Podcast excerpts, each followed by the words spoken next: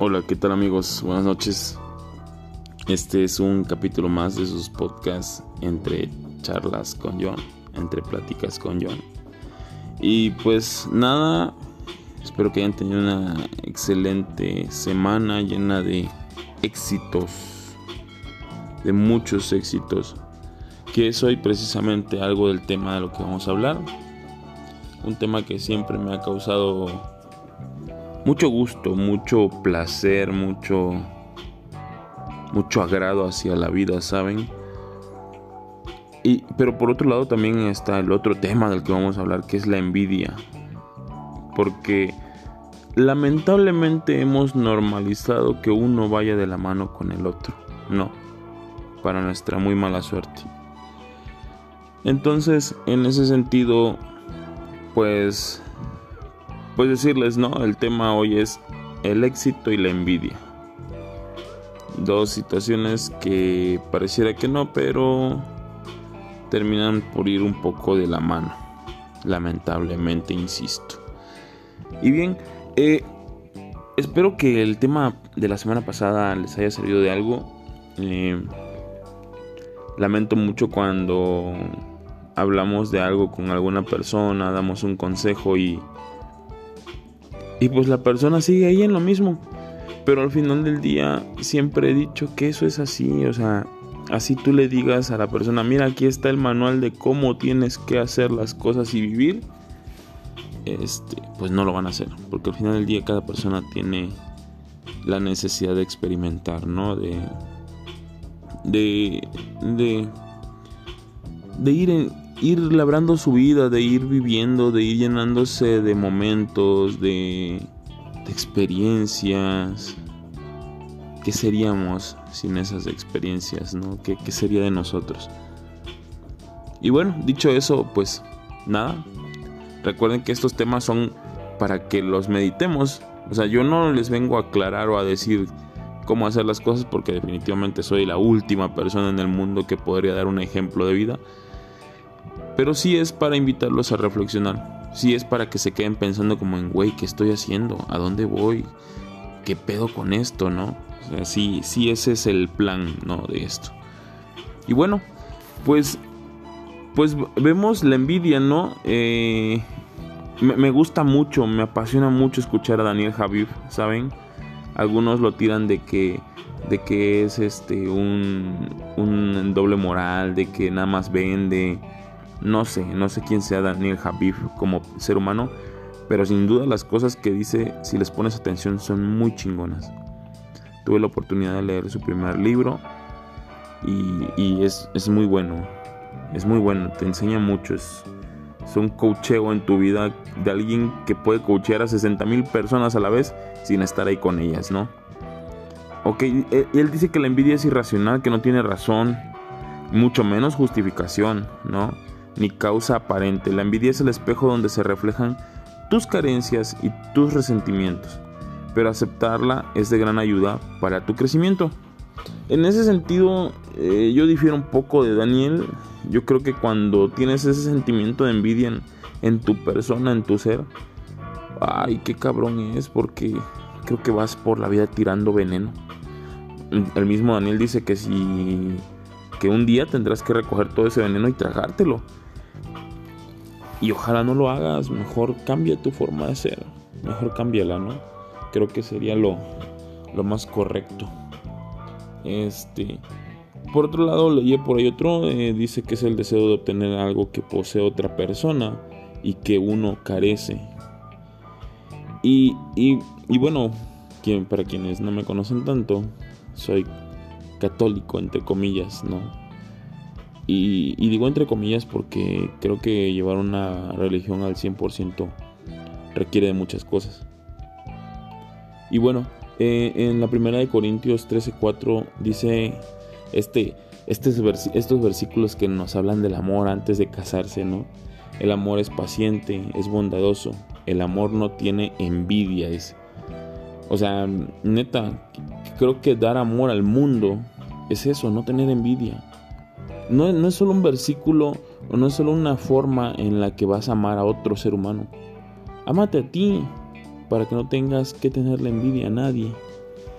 A veces estamos en una estamos en una sociedad hoy en día donde eh, pues es más fácil ser hipócrita decirle a alguien ay qué chido que te esté yendo bien cuando por dentro están diciendo ese güey no se lo merece yo sí me lo merecería y neta qué, qué cagado ha de ser qué, qué cagado ha de ser pensar de esa manera no yo me sucede que en mi familia eh, tengo varios primos, ¿no? Mi mamá tiene, bueno, como solo formo familia o solo conozco como familia a mi familia materna.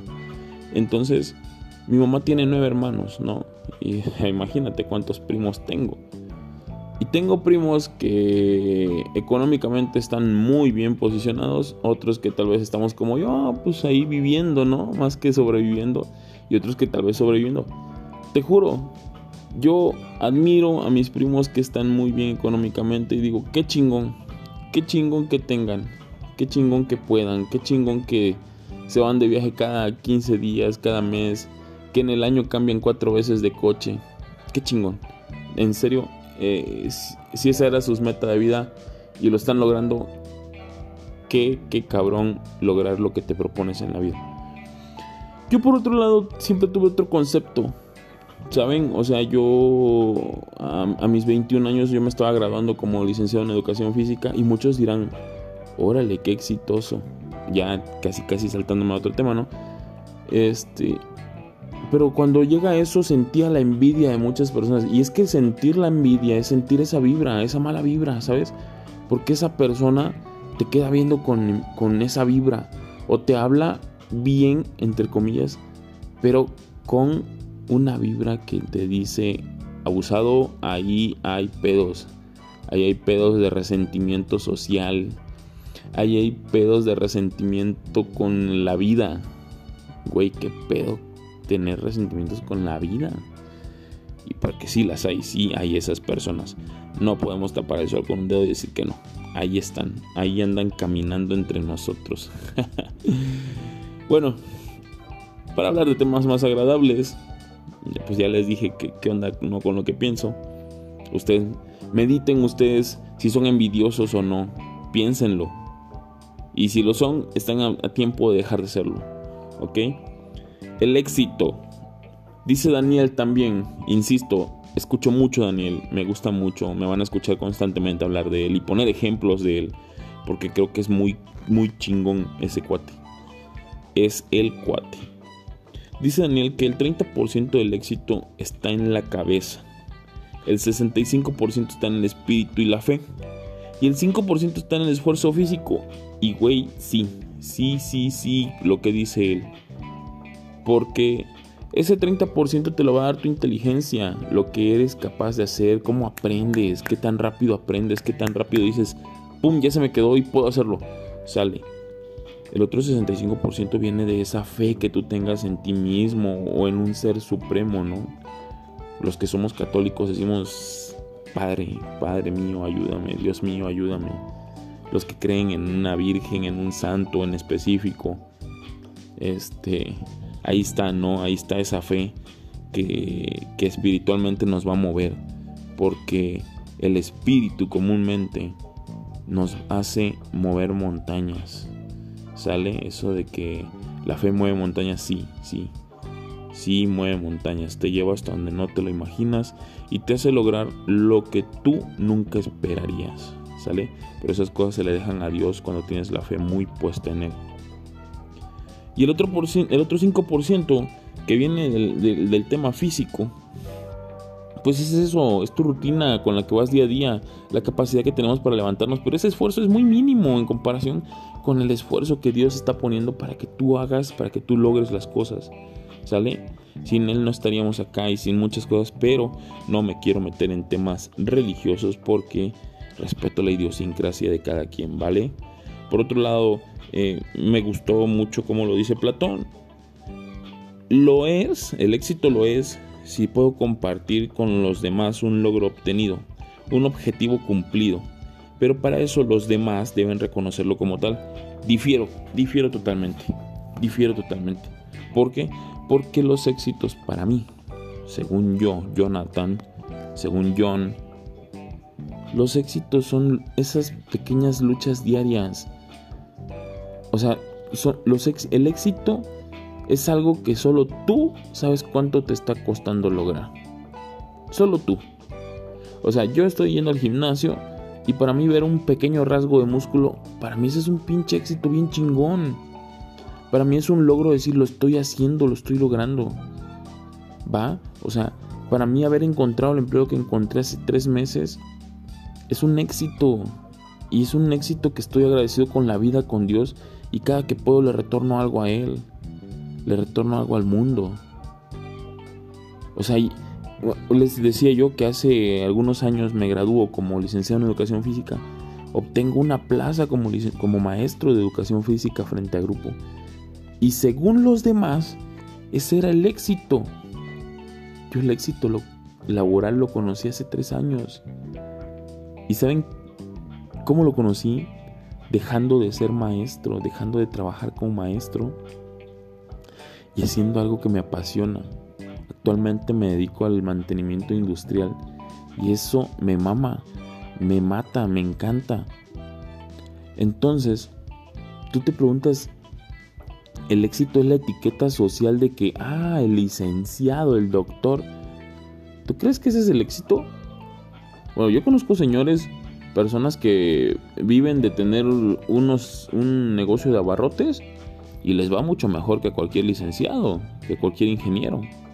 Y entonces te preguntas, ¿qué es el éxito?